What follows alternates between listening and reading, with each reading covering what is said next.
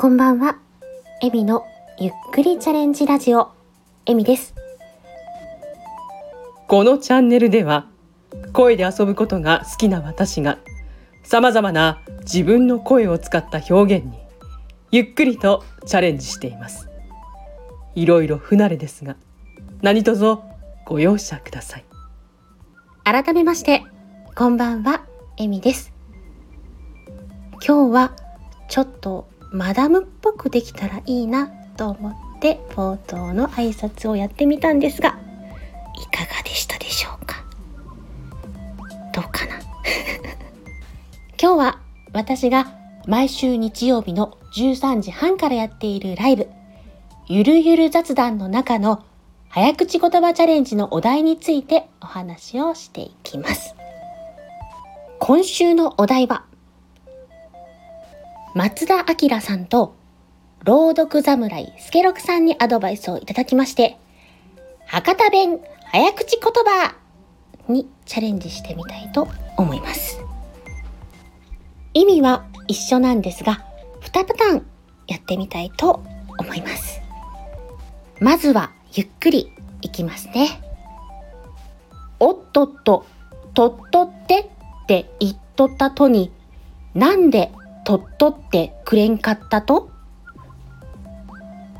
次に、通常の速さで言ってみたいと思います。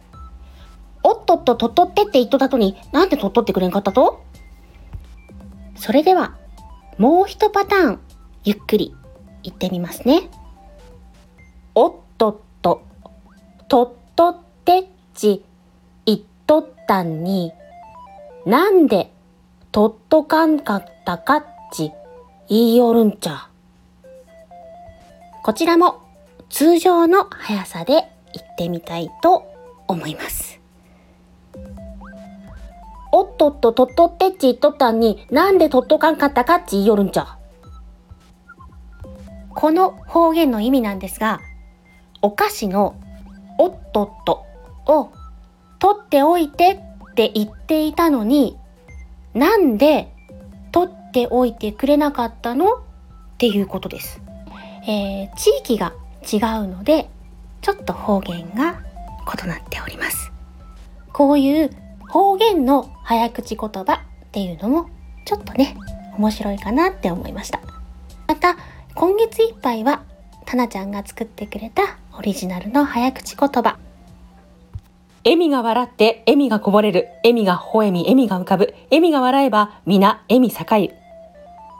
引き続き共通課題で置いておりますので、どれでもやってみたいものにチャレンジしてみてください。